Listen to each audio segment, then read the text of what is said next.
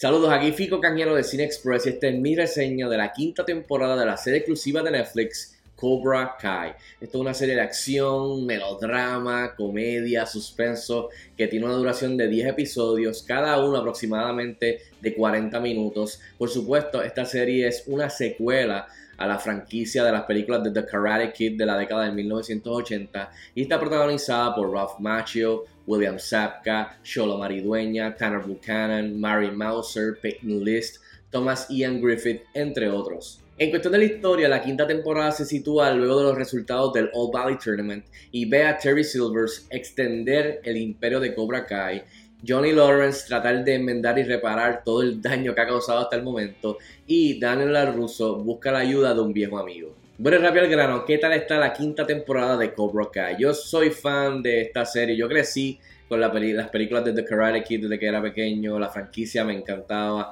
eh, y también esta serie de Cobra Kai desde que era de YouTube, o sea, eh, y ahora es de Netflix. Y por ahora lo que han hecho ha estado súper bien. Eh, y luego de tener la oportunidad de ver la quinta temporada, tengo que decirles de que continúa teniendo sus momentos divertidos, continúa teniendo sus momentos tiernos en cuestión de la generación nueva y los legacy characters, pero honestamente... Eh, pienso que es eh, la racha caliente que tenían desde la segunda, tercera, cuarta temporada en cuestión de la historia en general, el arco general y las subtramas de varios de los personajes, desde los, de los jovencitos hasta los adultos, pienso que esta, esta historia, este, este guion, la trama de esta quinta temporada para mí pues estuvo bastante floja, eh, decepcionante eh, en sí, así que sí, sigue siendo divertida, sigue siendo chévere, se deja ver por supuesto, la producción es buenísima, pero la verdad es que no terminé siendo tan fan como quería terminar siendo de esta quinta temporada. Entre las cosas positivas que definitivamente funcionaron para mí de esta quinta temporada, sin spoilers por supuesto, eh, lo más que me gustó fue ver a Thomas Ian Griffith, eh, Terry Silvers, el actor eh, y el personaje. Creo que tenerlo de villano completamente al frente de Cobra Kai, luego de sacar a John Chris del medio, por supuesto, pues ahora tenerlo frente y presente me encantó, o sea, me encantó ver cómo los escritores eh, le sacaron el jugo y aprovecharon a Thomas Ian Griffith, el actor, eh, con esta segunda oportunidad de, pues, sacarle el jugo a este personaje y llevarlo aún más allá de lo que lo vimos pues en Karate Kid parte 3. Así que me encantó lo que hizo Thomas Ian Griffith. Aquí se devoró cada escena en la que estaba, le sacó el jugo eh, de villano, la, la, la, como hablaba, la personalidad, este, eh, lo guillado que era, la labia que, que, tenía, no tan solo en la estrategia, pero también en, en, las partes en donde pues entra en combate y demuestra que todavía ¿sabes? Puede, puede defenderse en cuestión de combate. So, no tan solo con la boca, sino que también con la, con, con la acción. Eh, me encantó Thomas Ian Griffith y para mí fue lo más que sobresalió porque creo que de todos los personajes fue el que fue más allá dentro de la historia que estaban contando en esta quinta temporada, así que me gustó mucho el, villano de Cherry Silvers. Otro aspecto que me gustó mucho de esta quinta temporada, sí, no, no todo es negativo en cuestión de historia, sí me gustó ver los mini arcos de Daniel LaRusso y de Johnny Lawrence. Daniel LaRusso siempre, Rock Macho, que hace un buen trabajo, siempre ha sido en esta serie el adulto tratando de mantener su compostura y siempre es bastante derecho, bastante reservado, nunca quiere meterse en peleas, etcétera, etcétera, tratando de ser el adulto en la situación. Y me gustó verlo en esta temporada llevarlo al borde en cuestión de, estar desesperado como adulto, de tratar de buscarle la manera y no encontrarla y siempre fracasar, y, que los escritores lo hayan empujado, y Ralph Macho, a, a, básicamente tener que ir a buscarle a este amigo y ver cómo pueden solucionar esto, y a través de la temporada tú ves este arco, eh, hasta que por fin pues... Eh, llega un momento en que no hay, no, o sea, no le queda otra opción que reaccionar de la manera que reacciona. Así que me gustó mucho eso, eh, ver ese arco de ver a Ralph, al personaje de Daniel LaRusso eh, contra la pared desesperado. También, este, haciéndole contraparte, pues Johnny Lawrence, que siempre es el que hace lo que da la gana,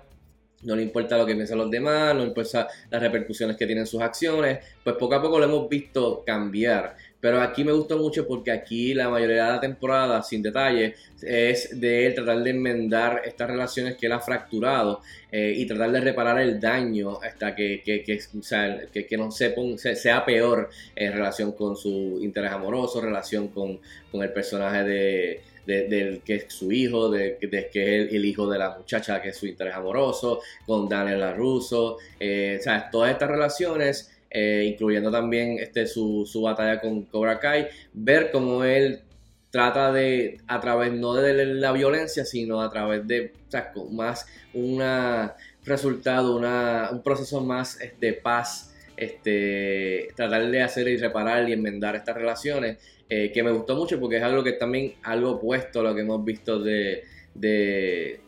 del personaje de William Sapka, que lo hace muy bien aquí otra vez. Eh, pues eh, Johnny, Johnny Lawrence contraparte pues a Rock Macho que también está en otra situación. So verlo a estos dos personajes en, una situación patas arriba, pues creo que eso me gustó y fue algo que me atrajo de esta quinta temporada. Y por último, cabe mencionarlo sin spoilers, el season final de esta quinta temporada me encantó, de verdad que eh, subió bastantes puntos, bastante, lo elevó, terminó una buena nota la quinta temporada para mí en cuestión de todo lo que estaba sucediendo. Eh, sin decir mucho, eh, llena de acción, una tremenda producción, eh, con varias sorpresas, varios twists, en donde me recordó mucho también al caos de la temporada que terminó con la pelea que se, que, se, que se abrió en, en, el colegio. Ahora, del lado negativo de cosas que quizás no funcionaron para mí, tengo que mencionar que siempre la acción, las batallas, las peleas, la coreografía, la secuencia, siempre han estado, han sido bien divertidas, bien emocionantes, bien excitantes, con sorpresa. Eh, en las temporadas anteriores, pero eso no lo sentí en esta quinta, quinta temporada, o sea, donde hay esta eh, motivación de ambos lados, este propósito, esta emoción, este ímpetu, no lo, no lo sentí en las batallas eh, desde el principio hasta el al final de la quinta temporada. Sí lo sentí en el, en el season final, en el último episodio sí sentí esa magia de, de la acción pero honestamente, desde el primer episodio hasta el penúltimo, hay varias secuencias de acción, hay varias batallas, pero no sentí esa magia de las temporadas anteriores en donde pues eh, me, sentía como que eh, estaba, era parte de, no tan solo de la motivación y lo que estaba sucediendo con, con, esta persona, sino que también con su contrincante y ese melodrama que había. No sentí ese impacto emocional detrás de las peleas, pero como dije, sí lo sentí en el season final. Y esto va de la mano con que para mí esta quinta temporada, la, el guion, la historia en sí en general y las subtramas para mí son las más flojas desde la primera temporada, que si no mal recuerdo, pero me siento que por primera vez esta serie no se siente que, tiene un propósito detrás, que tiene un norte, sino que es por primera vez sentí con esta quinta temporada que en cuestión de la trama estamos dando vueltas en el mismo sitio. Eh, y se siente, por primera vez yo sentí que están que se puede ver ya virando la esquina, virando la curva, en esta curva que tú estás guiando, puedes ver en la curva ya de reojo que, está, estamos estirando el chicle. Eh, y pues cuando eso pasa, pues eso no es muy bueno para una serie. Y eso me pasó con las series de, por ejemplo, Flash de CW, me pasó con las series de Arrow y con otras series de CW. So, se empieza a sentir que estamos en el mismo charco, dando vueltas en el mismo charco, no está pasando nada, estamos en el mismo charco. Mira, aquí hay pelea, aquí hay pelea, pero en cuestión de la trama y la historia, no es tan interesante, no, es tan,